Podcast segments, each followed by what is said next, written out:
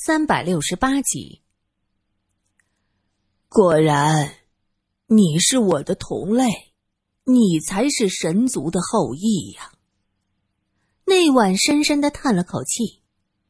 这位小姐，你是被喇嘛害了，你根本就不是神族的后裔，和我们神族一点关系也没有，真可怜呐。林小姐以手掩面。双肩不住的颤抖着，苏三本是对他充满怀疑，此刻看到他这么悲伤，一副万念俱灰的样子，心里也不舒服，伸出手搂着他的肩膀，安慰他：“林小姐，其实这样也挺好，你一直对神族后裔的身份耿耿于怀，现在好了，你终于解脱了，你不用再为这件事情烦恼了。”林小姐听苏三这么说。哭得更厉害了，苏三隐隐觉得这件事情一定不是这么简单的。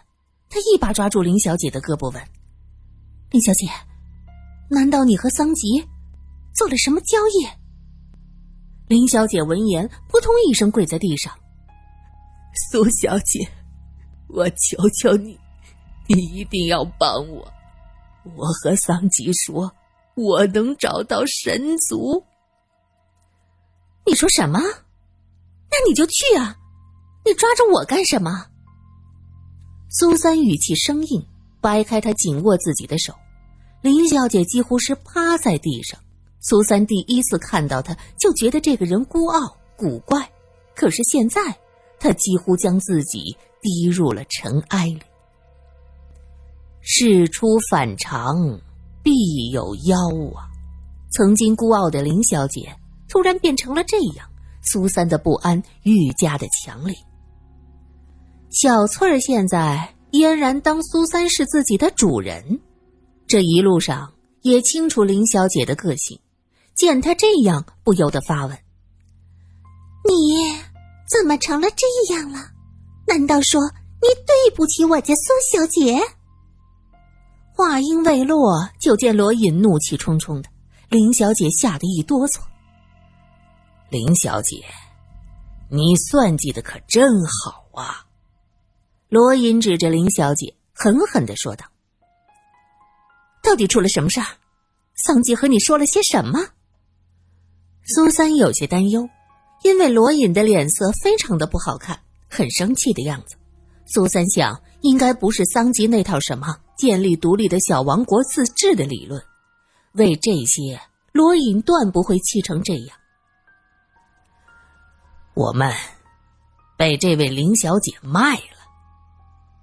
罗隐渐渐的冷静下来，低声说着：“他私底下和桑吉做了交易，答应我们一起去找那神族的天珠。”苏三怒道：“什么？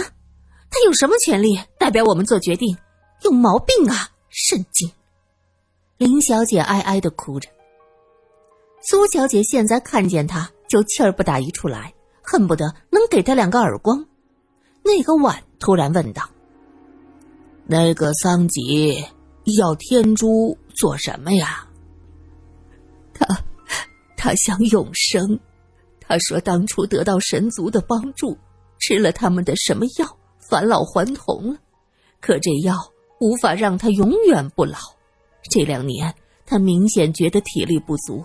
现在知道我是神族的后裔，就想利用我去找那神族。那是你们之间的事儿，和我们有什么关系？苏三有些气急败坏。他过去遇到什么事儿都非常的冷静，今天是第一次这么怒火冲天。他觉得自己要被林小姐气死。这个女人搞出这么多的事儿，现在更是厚颜无耻的把自己和罗隐拖入了危险。林小姐讷讷的不说话，罗莹冷笑：“哼，你不好意思说，对吧？你做都做了，还有什么不好意思的？”他和桑吉说：“我们在上海和成都如何如何有能力，能破案，能追查线索。”桑吉脑子一热，就决定让我们和他一起去找那神族的天珠。林小姐解释。反正你们也要去拉萨，现在一起去，不是正好吗？桑吉也会派人一路保护我们，一举两得呀。保护，怕是监视吧？罗隐很讨厌被人盯着的感觉。啊，颠得我的骨头都要碎了。苏三下马时，藤箱里的小翠儿用颤抖的声音嘟囔着：“这天傍晚，大家到了丽江。”丽江在西康的边上，骑马走上一天就能到。苏三是第一次骑马，过去以为骑马威风凛凛，很是潇洒。最开始上了马背还很兴奋，已经忘记了在西康被林小姐出卖的愤怒，高兴的连声尖叫。可是骑马走了一个多小时，苏三就彻底失去最初的兴奋，颠簸，颠得浑身要散架了。因为是第一次骑马。苏三不敢走得太快。桑吉这人野心大，既然选定了罗隐去冒险，选备的东西都是最好的，给他们挑选的马匹都是很棒的高头大马。这可苦了苏三了，要在罗隐的帮助下才能爬得上去，下马的时候也得找人帮忙，弄得他都不敢上厕所，多尴尬呀！在罗隐帮助下下马，然后找了个背人的灌木丛。用脚趾头都能想到他干啥去了。这一路上，也只能是林小姐下马找地方方便时，苏三才跟着一起去。这样的时候多了，罗隐也就明白了：只要林小姐停下来，就将目光投向苏三，看到苏三目光羞怯，就主动上前帮他下来。这样走走停停，到了丽江。苏三只觉得大腿酸疼的都快站不住了，大腿根内侧那是火辣辣的疼，估计是磨破了。苏三松开罗隐的手，握拳敲了敲后背。哎呦，哎呀，过去看人家骑马英姿飒爽的，哎呀，到了自己这儿才发现这风采啊，可不是谁都能享受的，太辛苦了。我宁可坐那个颠簸的马车，顶多胃颠到嗓子眼儿，还不至于大腿疼的走不动路呢。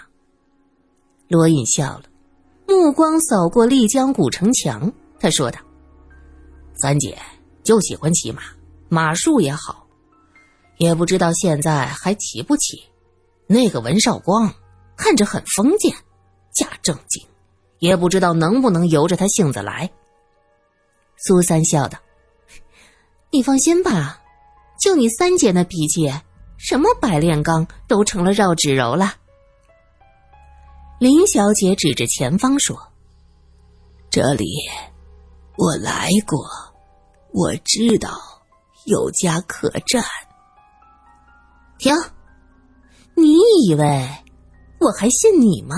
嗯？苏三冷冷的瞟他一眼，目光中充满了不屑。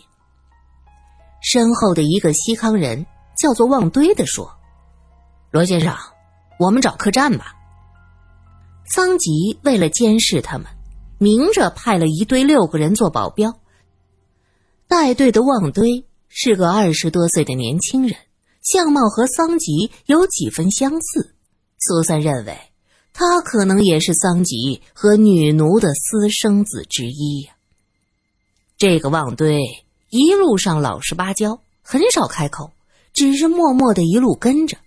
到了中午需要吃饭的时候，就带着人去挖坑架锅烧茶烤肉，还把最鲜嫩的小肉切下来递给苏三，看上去挺本分的一个人。但是苏三现在对这些西康人那满满都是戒备呀。刚开始他以为西康这个地方是民风淳朴。可没想到这么快就卷入这里的纷争，他这才看清楚，原来不管是哪里人，这人性那都是一样的，没什么不同。罗隐看看旺堆，点了点头说：“麻烦了。”看他带着人走了，苏三拉拉罗隐的袖子，小声的说道：“罗隐，为什么要他找客栈呀？”我可不敢相信他们。没事的，桑吉要靠我去找那神族和天珠，他不会做赔本买卖。让他们找客栈，总比林小姐找好得多呀。这个林小姐，实在是让人搞不清她到底想干什么。过了一会儿，一个保镖过来说：“客栈找好了，他带大家过去。”林小姐的脸色很不好看呢，她低着头跟着苏三他们一起走到一家客栈。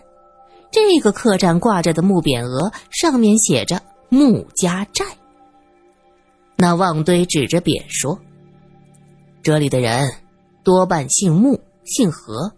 据说穆姓是土司家的姓，都是贵族；何姓是名姓。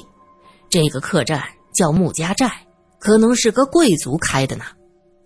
苏三笑道：“穆家寨，我们内地有个演义，说穆桂英的山寨叫穆家寨啊，当然不是一个穆。不知道这里边有没有个穆桂英？”在等着我们呢。一行人走进去，早有小二乐颠颠的出来。他说道：“哎，本店包食包宿，保你满意。这丽江啊，是云南往西藏、尼泊尔等地去的交通要道。早年的茶马古道很有些名气，南来北往的商客也多。店小二也早就学会了见人下菜碟。”他看到这对男女是内地人的装扮，衣着不俗，像是有钱人。那几个西康汉子背着火枪，是腰挎长刀，个个彪悍异常。对这俩人呢，又恭敬有加，那明显是保镖啊。跟着一个面目枯槁的西康女人，那一定就是个仆妇了。所以他断定这是桩大买卖，连忙就迎了上来。罗隐说道。准备好房间，都有什么吃的呀？这一路上真是颠簸的饿了。旺堆则拉着那小二分派房间，苏三和林小姐一间，他和罗隐一间，剩下的五个人找了个大通铺就得了。苏三见他这么分派，嘴角浮起了一丝笑，哼，果然呢，这人瞧着老实憨厚。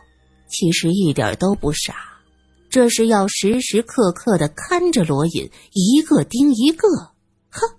好算计。罗隐自然明白，也不说破，只说饿。房间先去准备，先去吃饭。那小二张罗人去准备房间，又围着罗隐介绍本地的美食和特产。苏三指指旺堆说。你只管把好吃的好喝的都端上来，哎，结账找这位，记得。小二点头哈腰，旺堆面无表情的点头，嗯，好吃的都送上来。小二乐颠颠的去通知后厨，因为人多，就做了两张桌子。苏三、罗隐和林小姐还有旺堆坐在一起，剩下那五个人又坐在一起。过了一会儿，一个俊俏的小男孩拎着个大茶壶过来，手里还捧着一摞茶碗，挨个往那桌上一放，动作是干净利落。苏三看这男孩不过十多岁，拎着这么大的一个铜茶壶，动作还很轻盈。他叹道：“哎呀，这孩子力气蛮大的。”小男孩低眉顺眼的给大家倒上茶水。苏三喝茶的时候，觉得身边的藤香微微的动了一下。他心知，定是这小翠儿看到俊俏的小男生，又开始春心萌动，就轻轻的拍了一下藤香，里面果然传来细不可闻的叹气声。唉，苏三哑然失笑啊。心道：“这小翠儿还真是没办法，死了都要爱呀。”男孩子拎着壶回去，过了一会儿，这菜陆陆续续的端上来，又是一个看着比他年纪略大的男孩子端着托盘来上菜。这男孩和之前倒茶的长得很像，都是白净清秀。苏三他们进城的时候，发现这地界的人多是皮肤黝黑，想必是日光太足的关系。可是这两个小伙子却肤若凝脂，长得是白白净净，让人一看心头就喜欢。藤香又动了，苏三暗笑：“ 小伙子，你和送茶的都是这伙计？”那男孩笑笑：“这是我家开的客栈，小姐有什么需要，尽管告诉我就是。”苏三又拍了拍藤香，意思是告诉小翠儿，人家呀是这儿的东家。藤香又轻轻动了一下，苏三担心小翠儿闹出事儿来，在藤香上重重一拍。那个俊俏的小东家问：“这位小姐，房间收拾好了，我这就让人把行李送上去。”苏三看了罗隐一眼，说。不麻烦，不沉的，我自己拿。那少东家笑笑，拎着盘子出去了。等到店小二过来上菜，罗隐随口问道：“你们这店主姓穆？”小二哈腰：“哎呦，我们掌柜的姓郑。那为什么叫穆家寨呢？”苏三奇怪：“哎呦，这个小的就不知道了。”可能是这穆家是咱们丽江的大户，叫做穆家寨，那是树底下好乘凉吧。